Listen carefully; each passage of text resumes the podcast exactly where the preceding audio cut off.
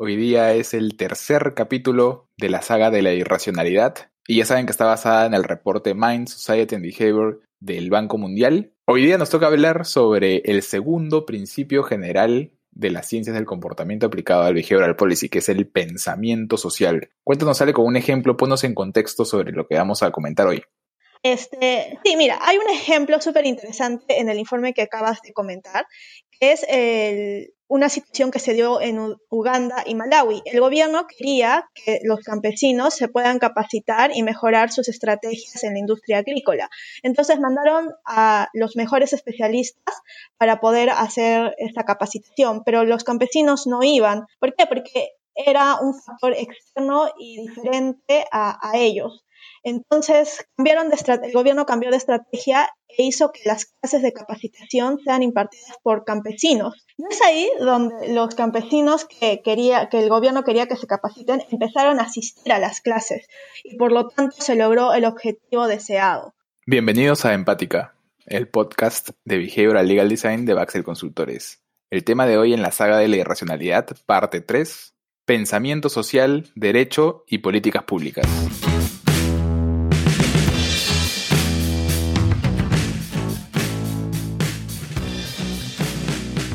Bienvenidos, ¿cómo están? Yo soy Mario Drago, socio de Baxel Consultores, como siempre, junto a la gran Ale Infantes, nuestra behavioral legal designer. Hola Ale. Hola Mario, gracias por la pomposa presentación del día de hoy. hoy día nos toca hablar del, del segundo principio citado por el, por el Banco Mundial en el, en el reporte Mind, Society and Behavior, que es el tema del pensamiento social, que tiene que ver con cómo las personas somos en realidad animales sociales, ¿no? sujetos que están influenciados por las preferencias de la sociedad, las mismas redes sociales, ahora que estamos todos encerrados un poquito, y la opinión de grupo, ¿no? Y cómo nos podemos ver influenciados con cómo es que la gente que, que está alrededor nuestro piensa también. Cuéntanos un poquito más del tema este, estas redes, estas normas sociales van a generar patrones de conducta colectivas. Entonces, si nos ponemos a pensar un poco sobre eh, nuestra naturaleza humana, lo que decía Aristóteles, que somos un politicón, este, somos animales sociales y por lo tanto eh, imitamos las conductas de una manera casi automática, las conductas de las personas que son cercanas a nosotras o parecidas a nosotras de una manera automática. Y recordamos, aunque realmente no creo que recordemos, pero si nos ponemos a observar cómo un niño aprende a hablar o aprende a conducirse en la vida, es por imitación. Eh, los bebés aprenden a hablar por imitación. Y esto, eh, el tema de, social, afecta también nuestras preferencias sociales ya a nivel macro eh, o a nivel de valores. Por ejemplo, hay sociedades que se reconocen colectivamente como más justas o ah, ahí existen valores como la reciprocidad o la cooperación. Esto se parece un poco al tema de la teoría de las ventanas rotas, ¿no? Cuando las cosas parece que van mal, todo el mundo actúa mal, pero cuando las cosas se arreglan y todo lo que gira alrededor de nuestra vida va bien, nosotros solemos comportarnos también de conformidad con lo que pasa alrededor nuestro. Entonces, esto es una clara muestra de cómo es que nos vemos influenciados por lo que sucede alrededor. Sí, y a nivel individual, como seres sociales, también tenemos como expectativas sociales y buscamos reconocimiento a nivel de los otros, otras personas que forman parte de nuestro grupo social. Eh, y es aquí donde podemos ver algunos patrones de cooperación o lo contrario, ¿no? Eh, Robert Cialdini cuenta en alguno de sus libros una situación muy peculiar con lo que sucedió con los bosques de madera petrificada en los Estados Unidos. Estos lugares eran considerados patrimonio y lo que sucedía es que la gente iba y se robaba la madera petrificada porque son maderas bonitas y quedan de manera simpática como una mesa en la sala, ¿no? Se las llevaba y era común tener muchos robos en el lugar. Y lo que hizo el Estado como política pública eh, es colocar unos carteles señalando las pérdidas que estaba sufriendo el bosque como consecuencia de los robos. Y estos carteles decían algo así como, el bosque está perdiendo 400.000 hectáreas un robo a la vez. ¿no? El mensaje que querían transmitir es que cada robo importa. ¿no? Y que la suma de todos los robos está generando un gran daño al bosque. Pero lo que sucedió fue el efecto contrario. La gente, en vez de concientizarse de que un robo estaba afectando el bosque, terminó normalizando la conducta y los robos aumentaron. La gente terminó normalizando la conducta y por eso aumentaron los robos. La gente se vio influenciada por lo que estaban haciendo los demás alrededor y no sintió que estaba cometiendo un delito, sino que estaba cometiendo un acto que era común en la sociedad en la que estaban presentes. Creo que esto se puede comprender desde el concepto de sincronización y para poder explicarlo mejor, te cito una metáfora que encontré en un artículo de Publimet, me parece, eh, y creo que esta situación va a poder ser comprendida por las personas que somos mayores de 30, en la que en algún momento nos han obligado a marchar eh, en el colegio. Y es que este, cuando todos estamos marchando, si hay alguien que está desincronizado o que pierde el, el paso, hace que todos los demás también lo pierdan. Por lo tanto, a esa persona, en mi caso solía ser yo, por, porque soy muy mala motrizmente, me sacaban de, la marcha, entonces ya no marchaba. Este, pero es lo que pasa igual con las políticas públicas. Si tú das un mensaje en, en, un sentido y luego le cambias el sentido, haces que las personas pierdan la capacidad de organizarse. Va a afectar la forma en cómo los individuos nos ordenamos socialmente. ¿Qué artículo es?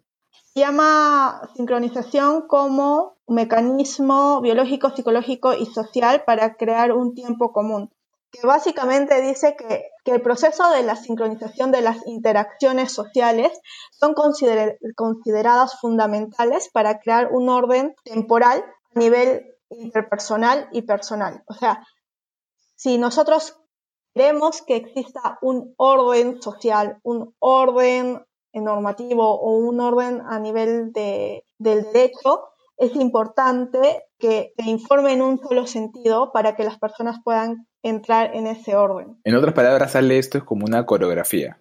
Cuando todos los que están marchando juntos, bailando juntos, lo hacen al mismo ritmo, la coreografía sale bien. Y cuando alguien cambia de ritmo es cuando suele haber un problema en la sincronización y por tanto un problema en el resultado final de lo que queremos lograr.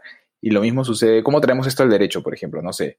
Eh, muchas veces los abogados tenemos problemas para comunicarnos con nuestros clientes o comunicar las ideas que queremos, que queremos porque no estamos en sintonía con quien va a recibir este mensaje.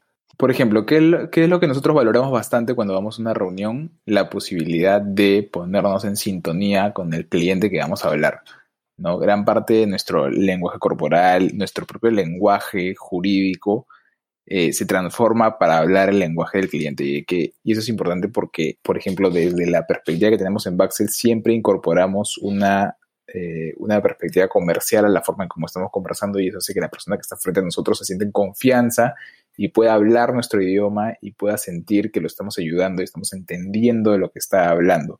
No es e, e, esta, esta idea de eh, el lenguaje de tu cliente, no es simplemente una idea intuitiva de ventas, sino que, como bien mencionas a partir de esta, de esta metáfora de la marcha, es una idea de si tú no entras en sintonía con la persona que está al frente, es poco probable que logren generar un producto adecuado, un producto que sea beneficioso. Y lo mismo sucede en políticas públicas, eso es a lo que va el, el, reporte del Banco Mundial.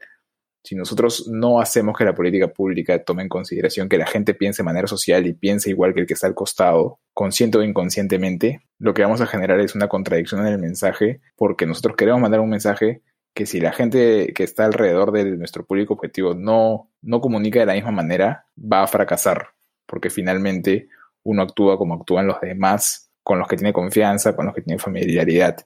Y, regresando al ejemplo que, dijiste al principio sobre los agricultores, ¿por qué tuvo éxito ese, ese, ese, proyecto? Porque los agricultores no querían que les enseñen cómo ser, cómo ser más productivos para, tener mejores cultivos o mejor producción o lo que sea, lo que quería en el fondo era sentir que quien les está enseñando ¿no? entendía cuál era su real problema. Entonces, ni el mejor especialista del mundo podría haberlo comunicado tan bien como un propio agricultor que también sufría lo mismo que ellos en el, en el campo. Sí, eso es totalmente cierto.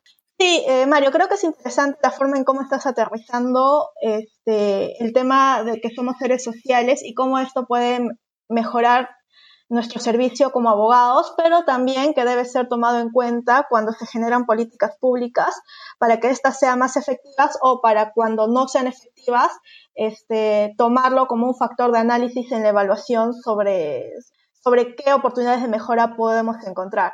Bueno, eso fue todo por hoy en Empática, el podcast de Behavioral Legal Design en español de Baxter Consultores. Este fue el tercer capítulo de la saga de irracionalidad. Aún nos queda uno último que conversaremos, en el que conversaremos la próxima semana sobre modelos mentales. Eh, los invitamos a seguir leyendo el reporte de Mind Societal Behavior porque creo que eso les va a dar una puerta de entrada al diseño desde las, desde las ciencias del comportamiento. Ya saben que si tienen dudas, pueden escribirnos o mandarnos comentarios a, a infantes.baxel.p y a mdrago.baxel.pe. Gracias a todos por escucharnos en el capítulo de hoy. Nos pueden encontrar en Buzzsprout, Apple Podcast y Spotify. Y no se olviden de seguirnos y compartir si es que les gustó. Gracias.